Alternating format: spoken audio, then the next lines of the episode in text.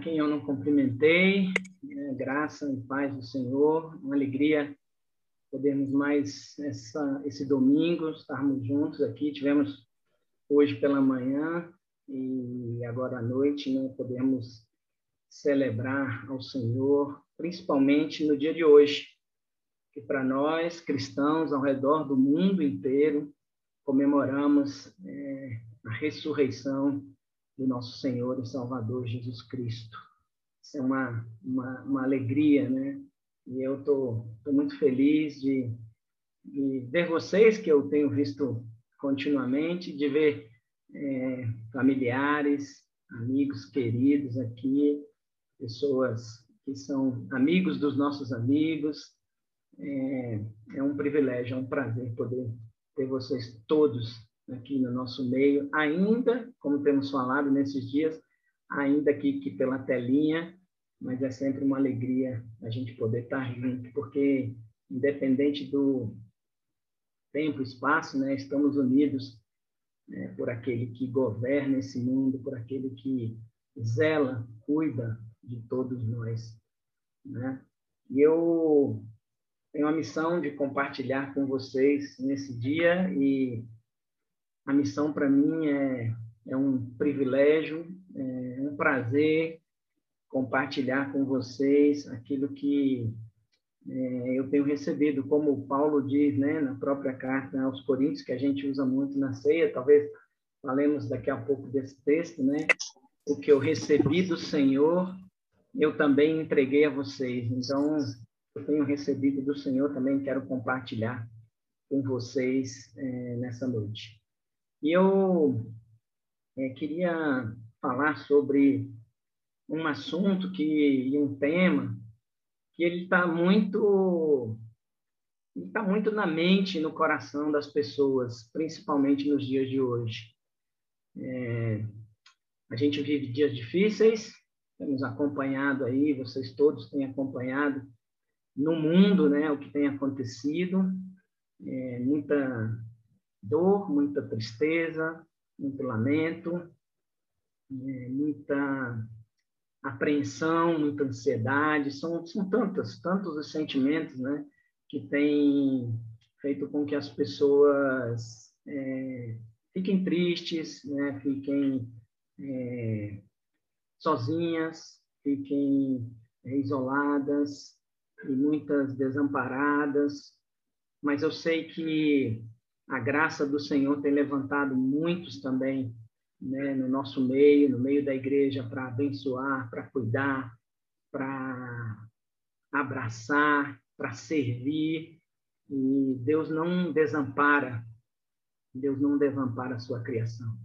Ainda que sejamos infiéis, todavia o Senhor permanece fiel. Essa é a nossa alegria. E a palavrinha que está muito na mente das pessoas é esperança. Né? Temos ouvido muitas pessoas é, desesperançosas, desesperançadas, e, e hoje eu queria conversar com vocês, eu queria compartilhar com vocês alguns textos da palavra baseado nessa palavra, é, esperança. Mas não uma esperança é, humana, não uma esperança de quem tem expectativas, não uma esperança de quem apenas aguarda é, alguma coisa, não a esperança é, que é, deixa as pessoas é, em estado de incerteza e, ao mesmo tempo, é, um, uma insegurança, né? Espera, mas espera é, acreditando que, sem muita confiança, apenas porque não lhes resta outra alternativa. Mas eu queria falar sobre uma esperança que é baseada na nossa fé. Uma esperança que é arraigada pela fé. Aquela esperança que a gente lê em Hebreus capítulo 11. A fé é o firme fundamento das coisas que nós esperamos. E a certeza daquilo, de fatos, né, que a gente não viu. Quando o Hebreus fala da fé que é a certeza de fatos que a gente não viu, é porque a gente, é, no passado, a gente não viu muitas coisas. A gente, por exemplo, não viu presencialmente a morte e a ressurreição de Jesus. A gente não viu os poderosos feitos de Deus na história né, presencialmente. A gente não viu o levantar da igreja e a poderosa mão de Deus guiando a igreja e disseminando o evangelho por todo mundo. Nós não vimos isso, mas nós cremos, porque são fatos que são gerados na nossa mente, no nosso coração, pela fé, pela história, pelo que os nossos antepassados nos ensinaram e que foi transmitido de geração em geração. Essa fé nos dá essa convicção de que esses fatos aconteceram. E a fé é a prova, ou seja, é também essa convicção daquilo que a gente espera. E o que, que a gente espera? A gente espera o novo céu, a nova terra, a gente espera a redenção completa, a gente espera é, a consumação de todas as coisas, a gente espera que esse mundo um dia vai se tornar aquilo para o qual ele sempre foi, foi criado. Ele vai ser aquilo que o projeto de Deus né, é, havia estabelecido desde antes da sua fundação. Então, a nossa fé que gera essa convicção, essa certeza que nos faz ter esperança, que nos faz esperar, uma esperança que não é vã, uma esperança que não é, é vazia, uma esperança que não está na, na nossa força, mas uma esperança convicta, porque temos fé naquele que fez todas as coisas. E eu queria ler com vocês um texto que se encontra na primeira carta aos Coríntios, no capítulo 15. Primeira carta aos Coríntios, capítulo 15, a partir do verso 12. Do 12 até o 19.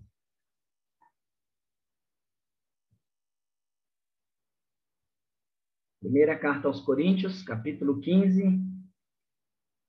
a partir do verso 12 até o verso 19.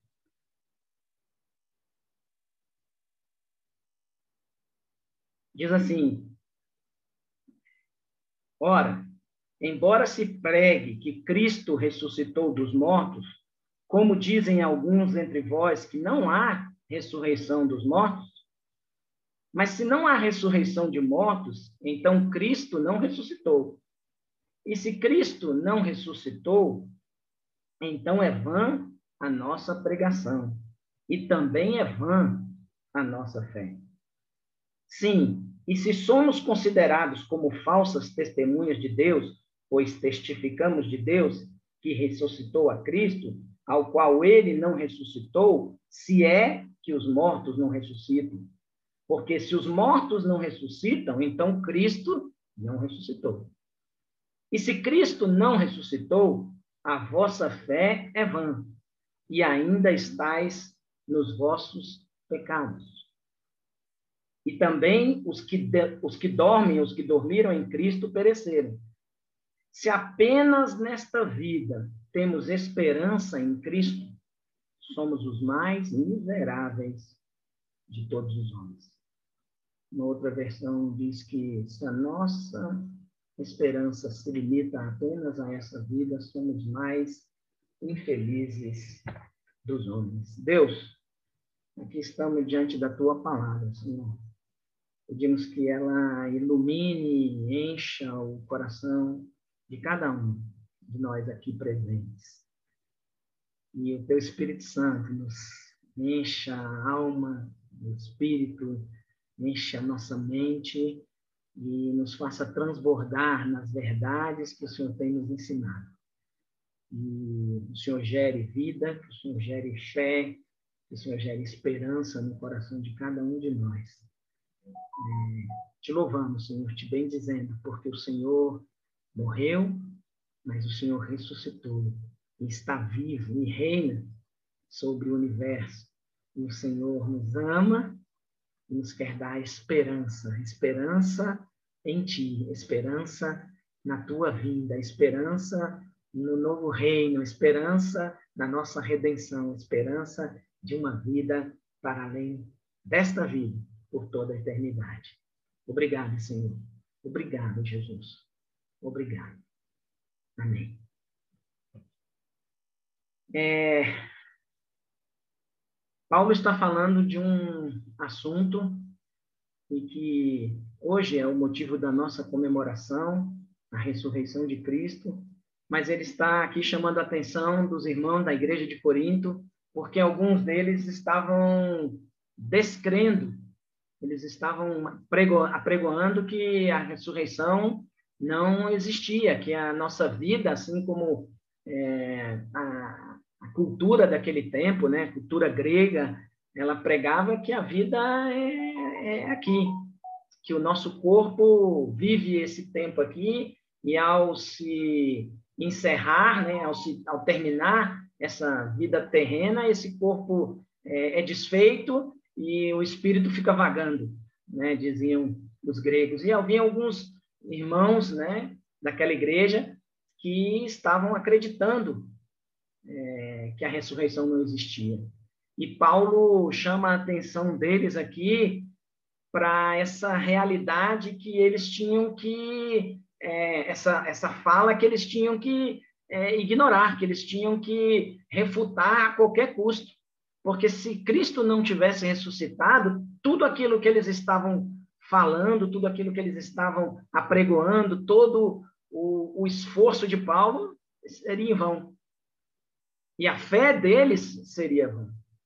E aqui eu queria compartilhar com vocês três aspectos da esperança de uma forma bem breve, que eu queria que ficasse guardado no coração de cada um de vocês, principalmente nesses dias, o quão é importante a gente é, atentar e deixar que o nosso coração e a nossa mente se encha dessa esperança e, e dessa e desse alerta de Paulo aqui é, com relação a essa palavra.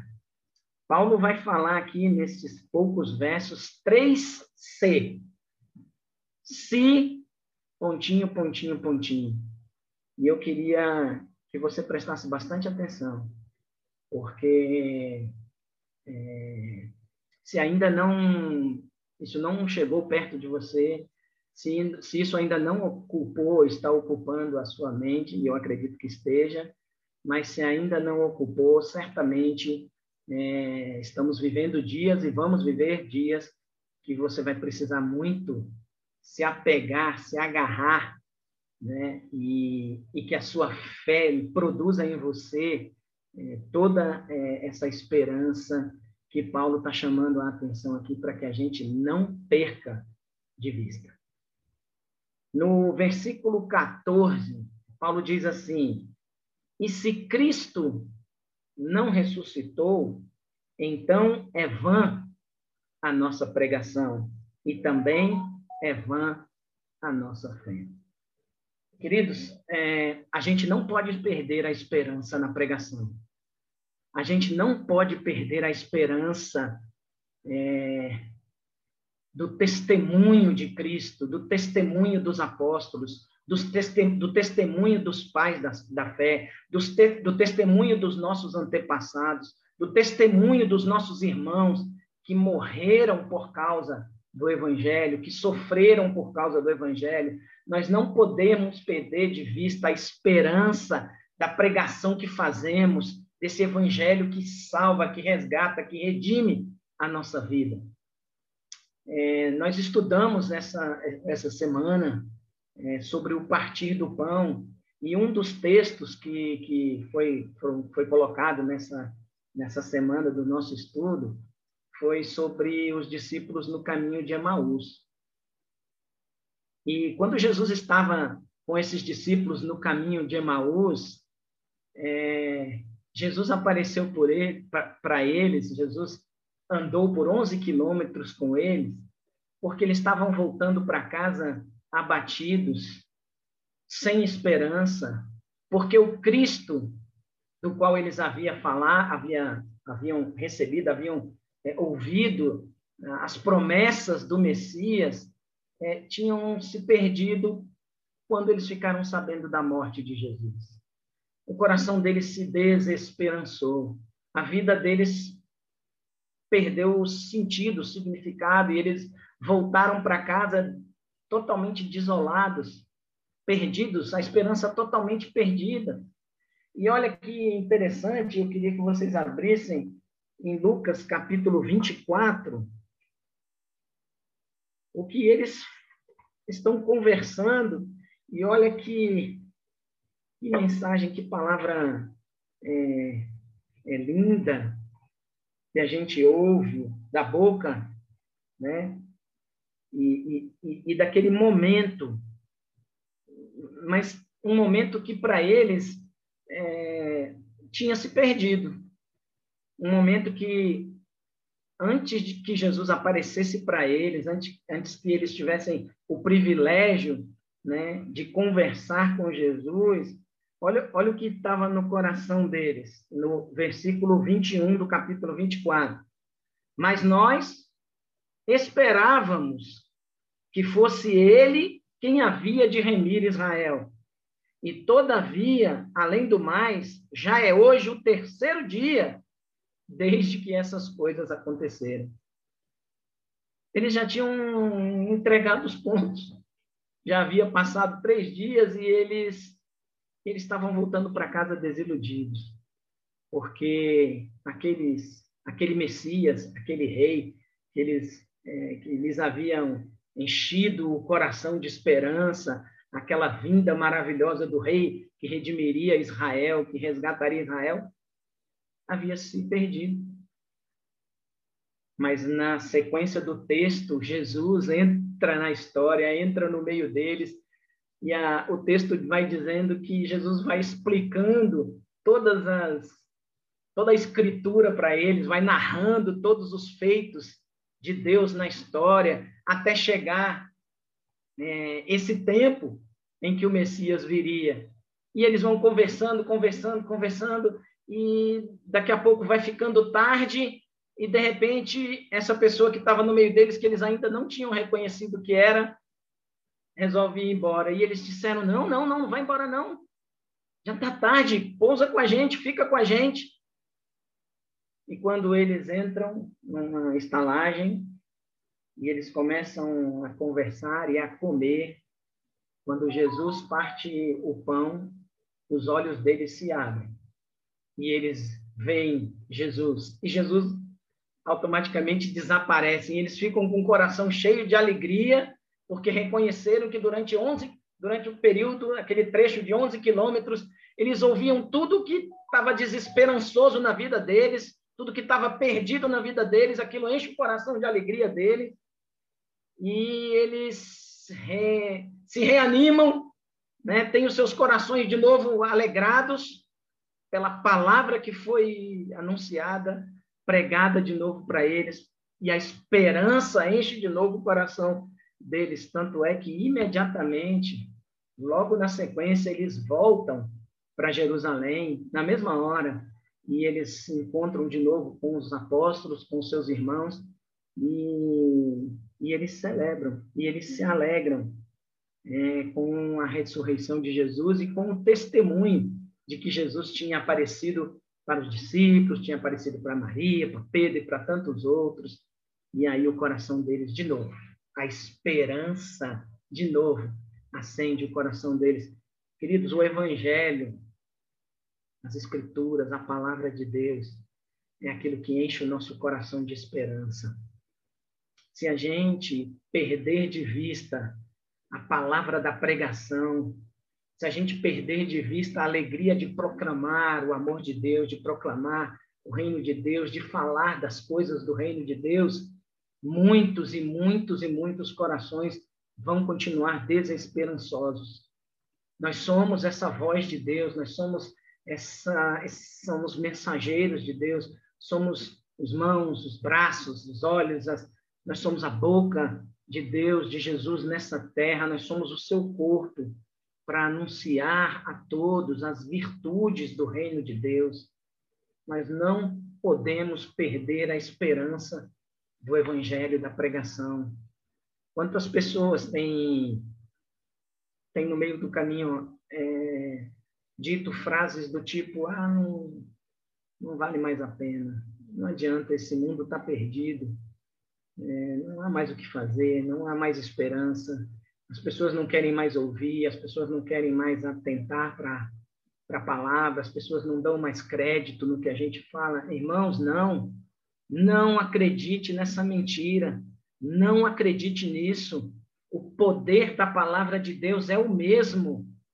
Ainda que você não perceba, ainda que você não note, ainda que você não veja ali naquele momento, mas a palavra de Deus semeada, ela vai atingir o coração das pessoas, ela vai explodir na mente, na vida das pessoas, porque Deus, no seu plano infinito, na sua graça, na sua misericórdia, ele tem falado a esse mundo. E muitas e muitas pessoas têm se chegado ao Evangelho, porque o Evangelho continua sendo pregado. Não, não perdamos, não percamos a esperança na pregação, não percamos a esperança em continuar testemunhando e falando e vivenciando o Evangelho, porque é poder de Deus, é o poder de Deus para transformar a vida das pessoas. Em segundo lugar, no versículo 17, Paulo lança um outro ser, que é a sequência que está é, ligado, está junto a esse primeiro ser, né? Essa nossa, essa nossa, se Cristo não ressuscitou, a nossa, a nossa pregação é vã, a nossa nosso testemunho é vã, a nossa fé é vã. E aí ele fala: se Cristo não ressuscitou, é, é vã também a nossa fé, e ainda estamos, e ainda estamos mortos nos nossos pecados. Se Cristo não ressuscitou, não há conserto, não há, não há transformação, não há redenção, não não há motivo para celebrar a vida, não há motivo para a gente acreditar que, que tudo pode ser diferente, que as pessoas podem mudar. Não percamos a esperança no poder da redenção, não, peca, não percamos a esperança no poder do Evangelho de transformar a vida das pessoas. Qualquer que seja é, o envolvimento, a condição, é, o estado de um ser humano, o evangelho é capaz de mudar a vida dessa pessoa. Quantas vezes eu já ouvi, e, e, te, e até em determinados momentos de, de insanidade, diria eu, é, cheguei a dizer: ah, essa pessoa aí não, não tem jeito. Esse camarada aí não, não, não tem solução para ele. Tinha uma frase que eu lembro que minha vozinha falava, né? Ela, ela, às vezes, né, quando via uma coisa muito errada, ela falava assim: é, meu filho, tem jeito não, pau que nasce torto, morre torto. É uma expressão, né, do interior. Minha vozinha, de vez em quando, eu, eu ficava assim: não, vozinha, não pode, não, isso não, isso não está certo. E não está certo mesmo. Não é porque nascemos tortos que vamos continuar tortos. Não é porque somos pecadores, somos miseráveis, nos afastamos de Deus, que essa vai ser nossa condição eterna. Por isso Jesus ressuscitou. Por isso que ele está vivo. Por isso que ele mandou o Espírito Santo e derramou o Espírito Santo dele sobre toda a terra. Para que houvesse esperança, esperança na transformação, esperança na na remissão, na, na transformação, no perdão dos pecados para todo aquele que crê. É, a gente não pode, irmãos, de maneira nenhuma, a gente não pode perder a esperança que o nosso testemunho, que a nossa palavra, que o nosso amor, que os nossos atos de bondade, que a nossa insistência né, por alguém que está longe, que está perdido, que está é, doente, a gente não pode desistir. Jesus não desistiu da gente. Jesus não desistiu, ele foi até o fim. Ele, ele enfrentou a morte, ele enfrentou a dor, ele enfrentou as, as atrocidades das pessoas, ele, ele enfrentou o ódio das pessoas, ele enfrentou é, palavras é, terríveis que implicaram para ele, ele enfrentou tudo e todos que estavam contra ele por amor a mim e a você, por amor a todos nós. Ele não desistiu da gente. E se ele não desistiu de mim, de você, irmão, não desista de ninguém. Por mais difícil que seja, por mais desesperançoso que seja, a nossa esperança está no poder da ressurreição. A nossa esperança está no poder daquele que pode mudar todas as coisas. E você pode dizer assim, ah, Hélio, mas a Bíblia fala que nem todos né, vão querer, nem todos é, vão crer, nem todos vão é, aceitar, nem todos. Irmãos, isso não é da nossa competência. Isso não é da minha nem da sua competência. Eu não posso perder a esperança em ninguém. Enquanto a porta estiver aberta, enquanto houver fôlego de vida, enquanto houver é, um pontinho né, de esperança, a gente vai acreditar, né? Tem um outro ditado que diz né, que a esperança é a última a morrer. Não, a esperança não é a última a morrer, não. A esperança não morre nunca. Ela não pode morrer. A não ser quando a gente morre.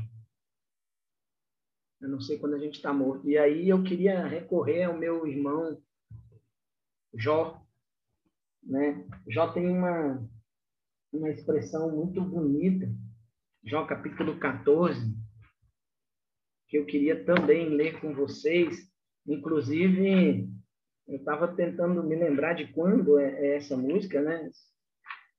Talvez aí os mais experientes também vão lembrar, né? Foi feita uma, uma música com essa, com essa passagem do livro de Jó, não sei se foi a, Alda Célia, não sei se foi é, a Aline Barros, não me lembro. Mas eu lembro que tem uma música com esse texto. Ele é um texto belíssimo.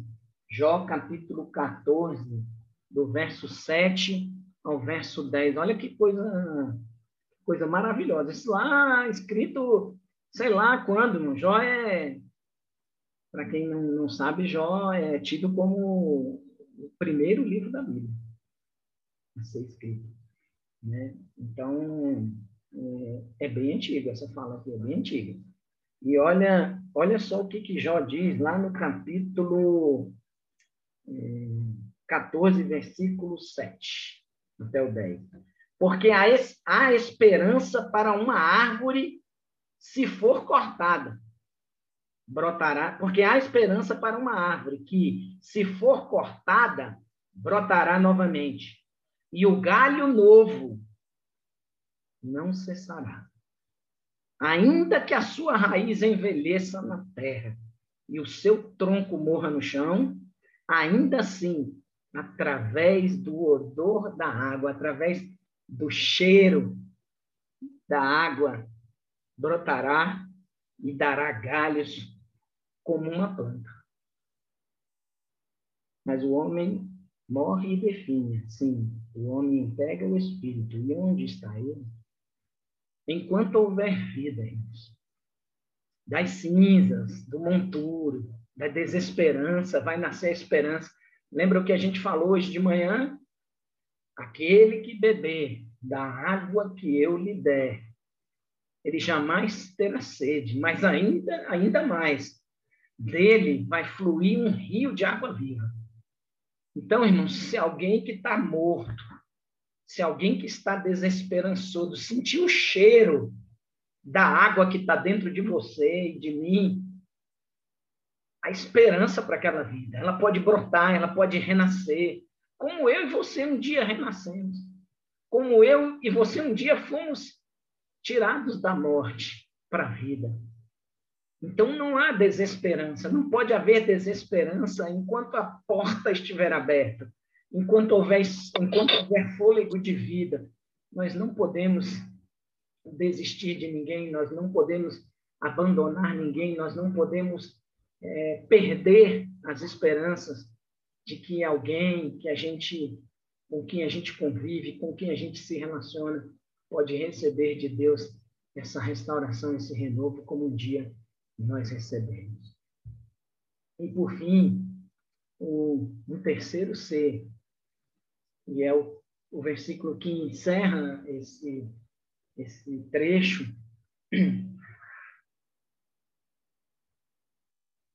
Se Cristo, se a minha esperança, se a minha esperança nessa vida está apenas é, presa ou está apenas nesse momento histórico de vida, se a nossa esperança está apenas nesse tempo estabelecido por Deus cronológico aqui nessa terra, se a nossa esperança está apenas nestes dias aqui, nós somos os mais infelizes dos homens. Na Bíblia, algumas versões dizem nós somos pessoas muito miseráveis. Nós somos pessoas muito pobres, muito muito infelizes. É... Irmão, essa vida, essa vida aqui ela é maravilhosa. Essa vida aqui é bela. Porque não pode uma coisa que Deus fez ser ruim. Um mundo que Deus criou, ele não pode ser ruim. Tudo que Deus criou, a sua criação, ele disse que era bom. Quando ele fez nós, seres humanos, ele disse que era muito bom. Então, tudo que Deus criou aqui para nós é maravilhoso. E Paulo não está dizendo para a gente não, não se importar com essa vida. Paulo não está dizendo para a gente não viver a nossa vida e ter os nossos sonhos realizados e desfrutar de todas as coisas que Deus criou, e desfrutar das pessoas que Deus colocou no nosso caminho, e desfrutar de tudo o que o homem também criou a partir da graça que recebeu de Deus. O que nós não podemos, e o que Paulo está dizendo aqui, é que pensar na vida só aqui a gente está jogando fora o que Deus tem de melhor para nós. Porque essa vida aqui foi corrompida, ela foi contaminada. Essa vida aqui foi perturbada por causa do pecado, por causa da desobediência, porque a gente resolveu se afastar de Deus. Por isso que a vida se tornou, é, em muitos aspectos, em muitos e muitos aspectos, ruim, dolorosa, desesperançosa, triste. E o momento que nós estamos vivendo aqui, esse momento de tribulação, esse momento de ansiedade, de dificuldade, de desesperança, esse momento é por causa do pecado. É consequência do pecado que a gente que a gente cometeu. Mas Paulo está dizendo: olha, não, não, não, porque a esperança, a nossa esperança está no Cristo que ressuscitou e está na esperança daquilo que ele prometeu para nós, que não se limita apenas a essa vida. Ela, ela também é para essa vida. A, a Bíblia diz que quando Jesus veio, ele, ele disse: O reino de Deus chegou.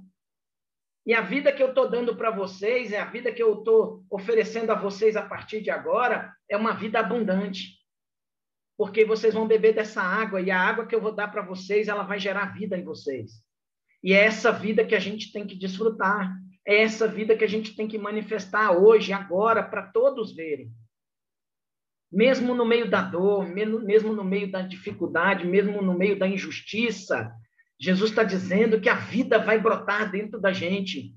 Ele diz: No mundo vocês vão ter aflições, mas tem de bom ânimo, eu já venci. E se eu venci, vocês estão em mim, eu estou em vocês, vocês também são vencedores. Então, por isso, nós precisamos ter esperança.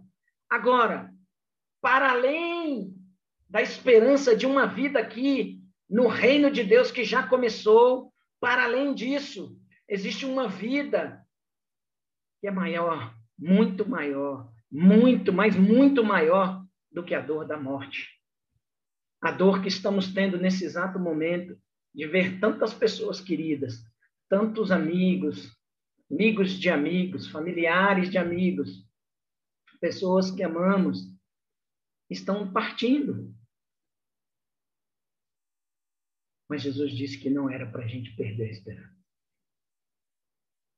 Porque aquele que cresce nele, ainda que estivesse morto, viveria. Porque se Cristo ressuscitou e ele ressuscitou, e eu creio, ele também vai ressuscitar todos aqueles que morrerem com ele. Então, irmãos, o meu pedido, o meu desejo, a minha oração, a minha súplica a Deus é que é que você e eu tenhamos essa convicção. A convicção, a convicção que um rapaz novo, não sei se era, ele era tão novo quanto ele, quando ele escreveu isso, e ele escreveu em vários capítulos do livro do livro de Salmos, a esperança que Davi tinha. Existem diversos, irmãos, diversos salmos. Se vocês tiverem a, a, curiosidade de botar uma palavrinha né, lá no, na internet e procurar por esperança é, no livro de Salmos, vocês, vocês vão ver vários e vários salmos onde é relatado sobre a palavra esperança. E eu queria ler um trechinho de um desses salmos, está no Salmo 100, Salmo 16. Davi, Davi lá atrás, muito, muito antes do Messias vir. Olha o que, que Davi escreve para nós, irmãos, para chamar a no, nossa atenção e para nos dar essa confiança, essa certeza, essa convicção de que a gente não está esperando por algo que a gente apenas imagina, que a gente torce né, para que aconteça. Nós não estamos torcendo para acontecer, mas estamos esperando algo que vai acontecer. Isso precisa encher o meu e o seu coração todos os dias. Salmo, 100, Salmo 16, do verso 8 ao verso 11. Tenho posto o Senhor sempre. Irmãos, olha o que, que Davi está falando. Tenho posto o Senhor sempre antes de mim porque ele é a minha mão direita, eu não serei abalado. Portanto, meu coração está alegre e a minha e a minha glória se regozija, minha carne também descansará na esperança. Porque tu não deixarás a minha alma no inferno e nem farás com que o teu santo veja corrupção, um salmo também messiânico. Mostra-me as veredas da vida na tua presença, a plenitude de alegria, a tua mão direita, há prazeres para sempre. Não são, não é uma alegria periódica, irmãos, não é uma alegria passageira, não é uma alegria que se resume a poucos anos de vida, por mais é, por mais saudável que sejamos e vivamos bem nesses dias aqui Davi está falando de uma esperança para além da vida, para a eternidade, para além desta vida, para além desta vida, para a eternidade com Cristo. Davi conhecia o seu redentor, Davi conhecia o Deus da sua salvação e por inúmeras vezes ele fala e relata isso. E eu eu queria voltar em, em Hebreus capítulo 11 porque, irmãos, é,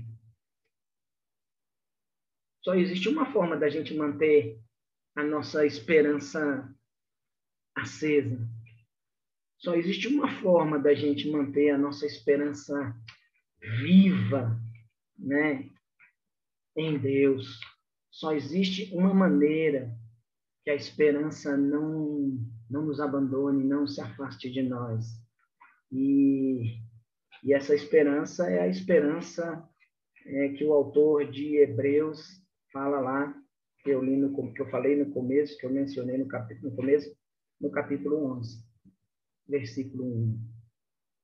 Ora, a fé, presta atenção, ora, a fé é a substância, na minha Bíblia está assim, talvez na sua esteja um pouquinho diferente, mas na minha diz assim: ora, a fé é a substância das coisas pelas quais esperamos. E quais são as coisas pelas quais nós esperamos? O que, que você está esperando? O que, que eu estou esperando, irmãos? Eu estou esperando o meu Jesus voltar. Eu estou esperando o dia que todo sofrimento, toda dor, toda dificuldade, toda, toda angústia, toda injustiça, todo pecado vai ser dissipado.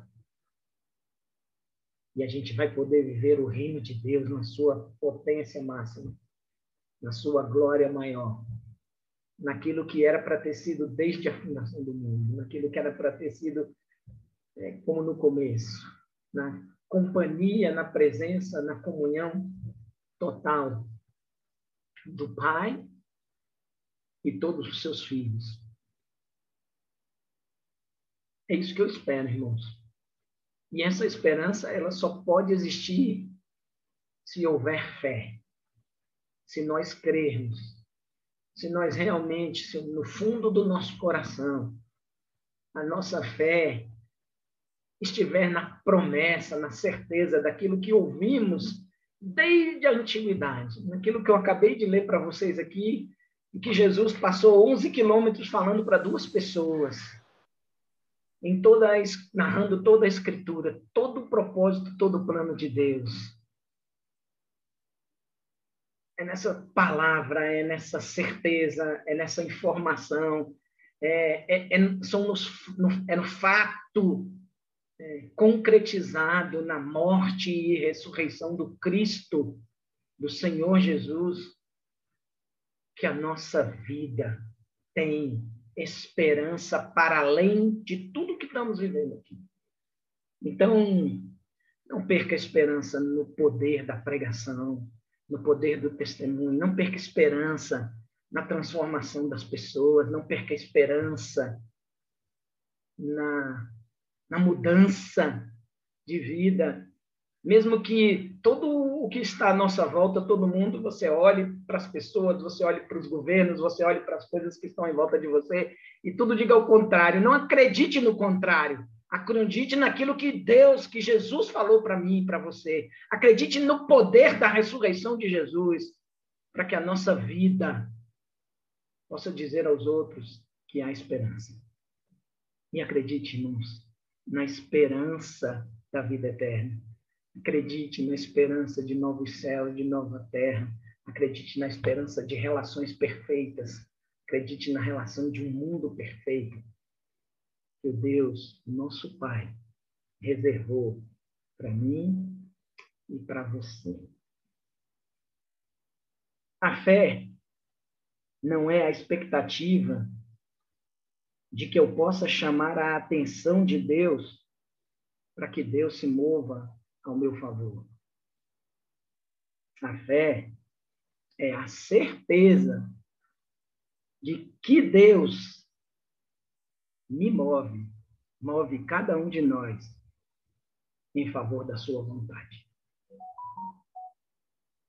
Isso é fé, irmãos. É crer que Deus está no governo de tudo e de todos, e que tudo vai acontecer segundo o seu perfeito e eterno propósito. Feliz Páscoa para todos vocês. Glória a Deus, porque Jesus vive, reina e voltará. Deus abençoe cada um de vocês, em nome de Jesus.